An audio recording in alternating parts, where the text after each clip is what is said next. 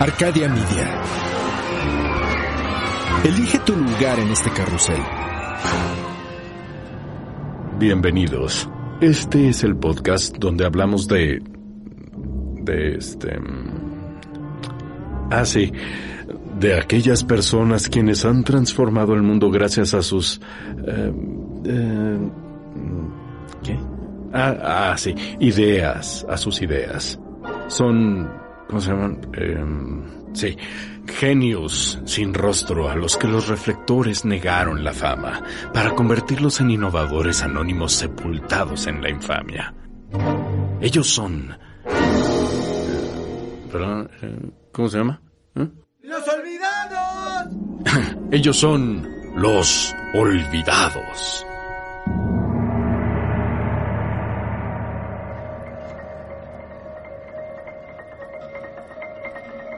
¿Qué día es hoy? Es una pregunta que me he hecho más veces de las que quisiera aceptar en los últimos siete meses. No es que esté perdido en el tiempo o que no tenga un teléfono con la fecha que estoy viendo constantemente durante el día. Lo que pasa es que todos los días parecen ser iguales. Los martes parecen lunes, algunos sábados parecen domingos y los viernes ya perdieron su encanto y bien podrían ser un jueves o un martes cualquiera. Los miércoles siguen siendo iguales. Pareciera que cualquiera de estos días bien podría ser el más aburrido de la historia. Para ti o para mí tal vez lo sea.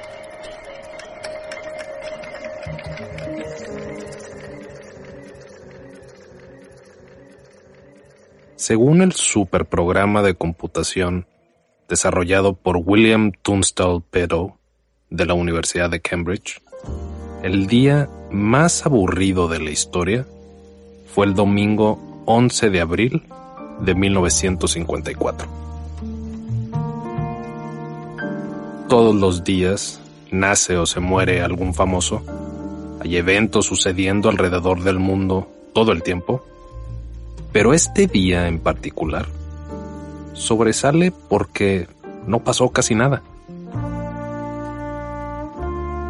Otro día similar fue el 18 de abril de 1930, cuando a los radioescuchas que sintonizaron para escuchar el boletín de noticias de la BBC a las 8.45 de la noche, se les dijo que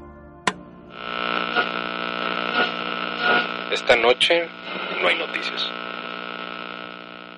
Y durante 15 minutos, la BBC transmitió música de piano antes de enviarlos a una representación de la ópera de Wagner Parsifal, emitida desde el Salón de la Reina.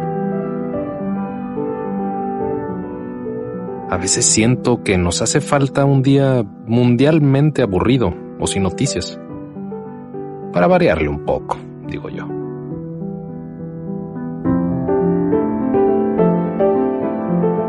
Soy Javier Peraza. Esto es Los Olvidados. Las historias extraordinarias de personas que poco recuerdan.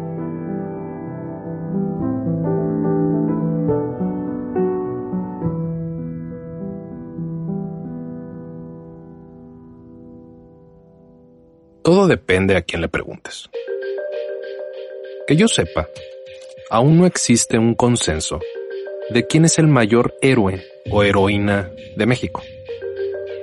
Algunos dirán que fueron los revolucionarios Pancho Villa o Emiliano Zapata.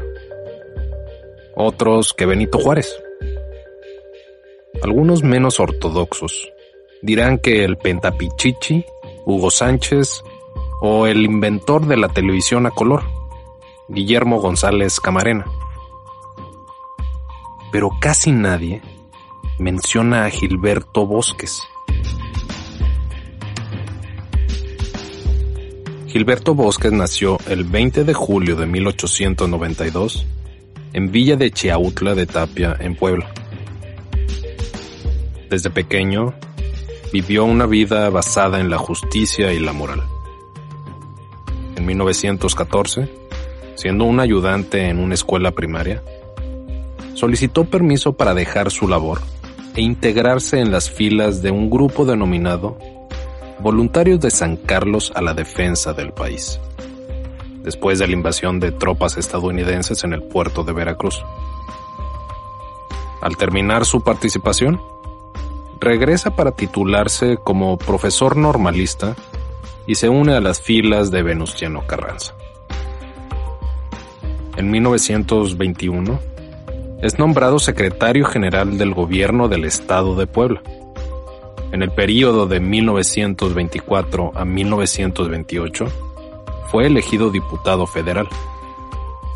Y en 1934, fue el presidente del Congreso de la Unión y junto a Luis Enrique Erro, fue determinante en la reforma al artículo tercero constitucional para incluir la educación socialista.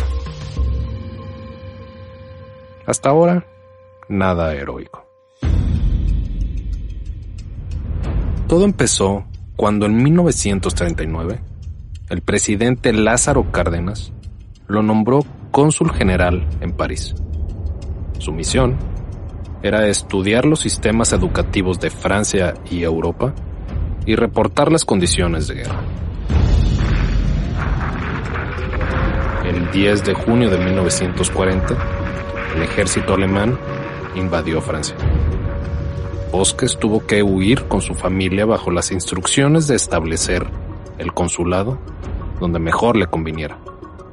Terminó en Marsella, en el Mediterráneo.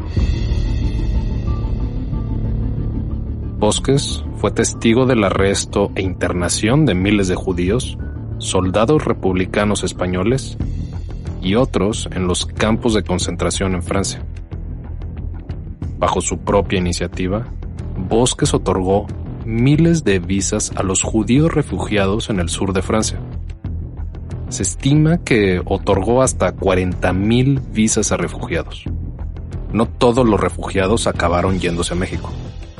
Muchas eran un simple medio de escape donde podían hacer arreglos para salir de Europa. Pero para que te des una buena idea de lo que había hecho Bosques, aproximadamente entre 25.000 y 30.000 soldados republicanos españoles y 1.800 judíos entraron a la Ciudad de México con las visas de Bosques. Ahora, fue tan grande la afluencia de refugiados que Bosques tuvo que alquilar dos castillos para convertirlos en centros de asilo mientras se arreglaban las salidas hacia México. Entre 800 y 850 eran alojados en uno de los castillos, mientras que en el otro se quedaban 500 niños y las mujeres. Bosques les daba comida y medicinas. Incluso instaló escuelas para los niños y áreas de entretenimiento para todos. Por obvias razones, Todas las actividades de bosques eran constantemente monitoreadas por la policía francesa y la Gestapo. Muchos espías alemanes llegaban pidiendo la asistencia de México para su supuesta salida de Francia, pero solo buscaban formar parte del grupo de refugiados para espiarlos. Pero Bosques fue más astuto que todos ellos. Fue en noviembre de 1942, cuando Alemania hundió dos barcos mexicanos y que México dejó de ser neutral en la guerra para unirse a los aliados, que la Gestapo invadió las oficinas de Bosques. Él, su familia y su personal fueron arrestados y enviados a la ciudad de Bad Gossenberg. Ahí permanecieron prisioneros en un hotel prisión. Al año fueron liberados y repatriados en un intercambio de prisioneros alemanes en un acuerdo entre el presidente mexicano Manuel Ávila Camacho y la alemana nazi. Bosques regresó a México el 29 de marzo de 1944. Miles de refugiados españoles y judíos lo esperaban en la estación de ferrocarril Buenavista en la Ciudad de México. La mejor manera de describir este momento es una crónica periodística de la época. Su júbilo zumbaba en el andén de la estación ferroviaria. lo cargaron en hombros. Era al México generoso y libre al que ellos exaltaban en Gilberto Bosques.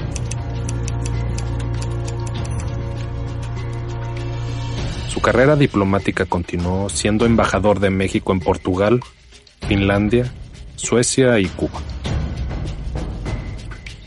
Gilberto Bosques falleció a los 102 años, el 4 de julio de 1995 en la Ciudad de México. Existen un sinfín de personas reconocidas por ayudar a los judíos a escapar de las garras de los nazis durante la Segunda Guerra Mundial. Oscar Schindler ayudó a 1200. El diplomático japonés Shune Sugihara a 6.000. Pero nadie se compara con los 40.000 de Gilberto Bosques. Gilberto Bosques, el verdadero héroe mexicano, no será olvidado. Narrado y escrito por Javier Peraza. Diseño de audio por Edwin Irigoyen. Producido por Luis Eduardo Castillo en los estudios de Wetback Audio en México.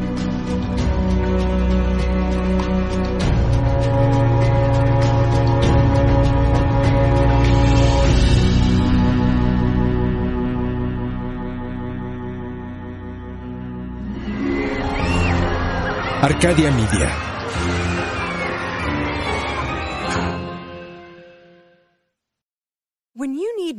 Mealtime inspiration, it's worth shopping Kroger, where you'll find over 30,000 mouthwatering choices that excite your inner foodie. And no matter what tasty choice you make, you'll enjoy our everyday low prices, plus extra ways to save, like digital coupons worth over $600 each week. You can also save up to $1 off per gallon at the pump with fuel points. More savings and more inspiring flavors make shopping Kroger worth it every time. Kroger, fresh for everyone. Fuel restrictions apply.